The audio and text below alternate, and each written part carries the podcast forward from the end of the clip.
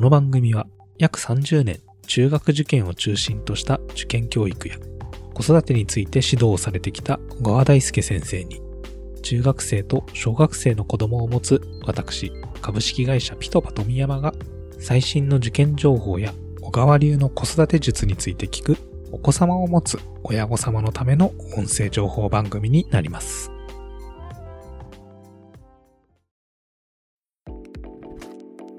えー皆様こんにちは、ピトパの富山です。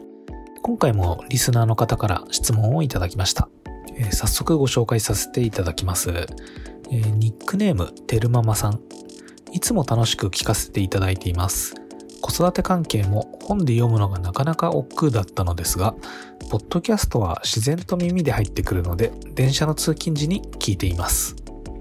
さて、我が家の子も小学生になり、国語辞典を購入しようと思っているのですが、小川先生おすすめの辞典やおすすめポイントがありましたら特集していただけませんでしょうかまた、学年が上がるにつれ買い替えるものなのか、6年間持つものがあるかなど、辞書の買い方についてもわかると嬉しいです。ということで、えーおすすめの国語辞典、または買い方についての質問をいただきました。ありがとうございます。えー小学生になるとですね、まあ、やっぱり国語辞典は学校でも使うので必要になるかと思うんですが、国語辞典の数かなりありますよね。どれを選べばいいのか、えーそのあたり国語辞典の選び方について小川先生に聞いてきました。あの、いいご相談なんですけども、はいまず、国語辞典、どういうものがおすすめかというと、お子さん自身が開きたくなるものである。この一点に尽きるんですね。ええで、じゃあ子供が開きたくなる辞書ってどういうものかというと、はい。例えば、あーその子が細かい作業とかを好きなタイプだったりすると、ページの中にいろいろ書いてある辞書でも読み取れる。でもスポーツが好きだったりして、まあ、どちらかというと大雑把な傾向がある子だったりすると、文字が詰まっているともうそれだけでストレスを感じて、読もうとしなくなるし、読んでも頭に入らないうんということが起きてくる。イラストが入っている方が食いつきがいい子もいれば、はい。そういうことよりは、そこの例文とかが面白いとかですね、うんうんうん子供がイメージしやすい例文を使ってくれてるような、イラストはなくてもそれは構わないというタイプのお子さんもいる。ということで、辞書に関しては、まあ、最近書店も減ってますけども、できるだけ書店に行っていただきたい。ああ、お子さんと一緒に。はい。で、えー大きめの書店がいいです。で、辞書って今すっごい数出てるんで、ええー年齢的に合いそうなものを5、6冊可能なら選んで、ーえ同じ言葉を引いてみるんですね。例えば、うん、そうですね。億劫でもいいですね。はい。はい。じゃあ、億劫というのを5つの辞書開いてみました。はい。まあ、載ってるものもあれば載ってなかったりもします。はい。載っているものの説明を本人、お子さん自身に読ませてみたときに、なんとなくこれはわかる気がする。うん。何言ってるかこれ全然わかんない。そういう反応が違ってくるはずです。で、あ、これならわかるかなっていうものを選べばいいです。はい。えーそう考えると当然、小学生の間の6年間、子供の成長ってすごく大きいので、はい。小学校1年の時の辞書を6年まで使うってことはありえないですね。なるほどですね。はい、必ず買い替えるというか、小学校低学年から使える言葉数は少ないけどもええ、見やすくわかりやすく作られている辞書に加えて、小学校2年3年ぐらいになってきた今度、中高生でも使えるような内容が充実した辞書を足してあげるっていう視点でもいいと思うんですね。そうすると学年が上がって、えーボキャブラリーのレベルが、文章のレベルが上がってきたときに、どちらかというと大人用に近い辞書が役に立ってくれる時期が来るので、はい。こう使い分けてみるということがいいと思います。で、今本当にね、たくさんあるんで、え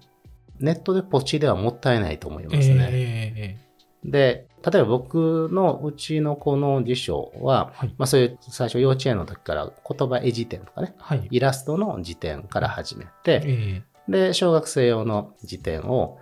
選びに行った時に、まあ彼はドラえもんが好きだから、小学館のドラえもんの辞書を選んで、で、これ小学館の人が聞いてたらぜひ採用してほしいんですが、はいドラえもんの辞典って言いながら中にドラえもん出てこないんですよ。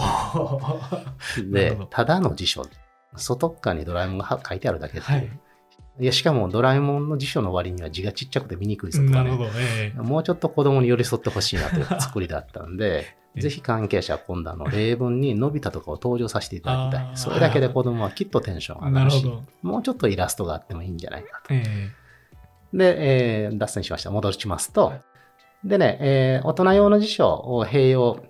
したんですね。で、名教っていう辞書が僕は好きで、明るい鏡って書くんですけど、ねはい言葉の使い分け方について、えー詳しく扱ってくれてる辞書ですけど、あえてそれの大型本、えはい。ちょっと高いんですけど、え大型本を買いました。なぜなら、字が大きいので、小学生の目であったとしてもえ、うんうんあのななんとか読めると。ええただ持ち歩けるサイズではないので、もちろん家の本棚に置いて、ええいざという時に引くっていう使い方ですけどね。あっていう工夫をしました。うん、まあそんなんも参考にしてもらえるといいんじゃないかなと思います。ーなるほどですね。はい。じゃあもう具体的にこれがおすすめっていうのではなくて、もう本当にこうお子様お子様によって全部違うというような感じですね。そうそうそう。なのでね、一回行ってそれで決まらないこともありますよ。ああ、なるほど。はい。うん。じゃあいいんですよ。ええどんなことを調べたいか、もう一回家帰って、うんまた来週行こうよでもいいじゃないですか。あうん。あの、本買うまで、辞書買うまでね、楽しめるっていうのもうんうん楽しい体験だあし、えでもいいと思います。あと、国語辞典だけじゃなくて、ぜひ漢字に関する本えもはい。意識を持ってほしいなと思います。はい。言葉を学ぶっていうのはその言葉を持つ意味。で、言葉を持つ意味というのはどういう場面で用いられるのかっていう、その状況も含めて言葉を理解していくんですね。はい。で、なんかその意味を意識するっていう視点が大事なんですけど、日本語の場合、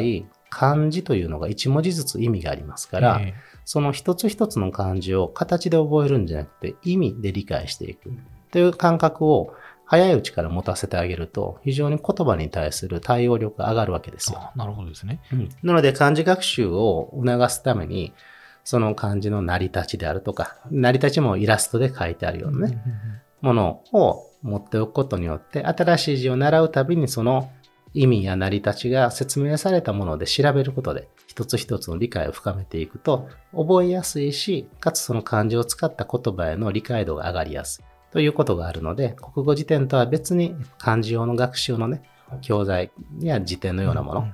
を一冊見ておかれるといいと思います。ああ、それは漢和辞典ではなくても漢字について書かれているそうそう、小学生用のええ、僕、個人的な、あの、好みで言うとえ、え。学研が、あ新レインボーってシリーズで、そういう漢字とか言葉のお辞書辞書のようなものをいろいろ出してるんですけども、えそのシリーズね、本屋さんで見つけたら、ちょっと中開いてみてもらうといいかなと。えフルカラーで見やすいし、え。イメージがね、入入ってきやすい構成で作られてるので、おすすめのシリーズの一つですね。そうなんですね、はい今そんなものがあるんですね。結構ね、前からあるんですけど、ええあの、いいいいですよ。いいですねうん確かにそんなに高くないし。ええはい漢字の一つ意味わかると、その漢字が入っている言葉ってなんとなく想像がついてくるようなところありますもんね。そうです、そうです。ええわかりました。今日は、えー辞書の選び方、プラス漢字に関する参考書といったものについてのお話でした。えーたくさん、まあ、国語辞典ありますけれども、やっぱり子供が辞書で開いて調べたくなるようなものが一番いいということでした。まあ、目安としてはですね、大きめの書店に行って、なんとなく子供が好きそうなものをいくつかピックアップして、えー同じ言葉を調べた時に、その説明で分かってくれるもの、一番しっくりくるものを選ぶのがいいんではないかということです。まあ、このどの言葉を選ぶかっていうところはですね、本屋に行く前に用意していってもいいかもしれませんね。あと、え6年間の中で辞書を買い替えるのは基本的には必要になりそうということで、まあ1冊目は本当に好きな辞書、え2冊目は言葉数もそれなりに揃えているものというような選び方になりそうですね。個人的にはですね、三省堂の新明解国語辞典という辞書が好きなんですけれども、これはあの一時ちょっと流行った本があってですね、新海さんの謎という本で紹介されていて、えー私好きになったんですけれども、えーこの本はですね、この新明解国語辞典を新海さん、新はこの新明解国語辞典の新しいっていう新ですね。で、解は、えー明解の解、問題を解くっていう字ですね。えー、まあ、新海さんと呼んで、えー、擬人化しているんですけれども、まあ、というのもこの辞書の例文がですね、こうなんか読み物としても成立しているぐらいですね、非常に面白い表現ばかりでして、で、それで非常に好きになって、まあ今手元にあったりするんですけれども、まあこの本経由でこの辞書買ったっていう人もそこそこいるんじゃないかなと思います。まあ、こういう選び方もありかもしれませんね。さて、えー、子育て受験ラジオでは、リスナー様からのご意見、ご要望、また小川先生への子育てや受験についてのご質問などお待ちしております。番組詳細欄にあるリンクよりお気軽にご投稿ください。今回も最後まで聞いていただきありがとうございました。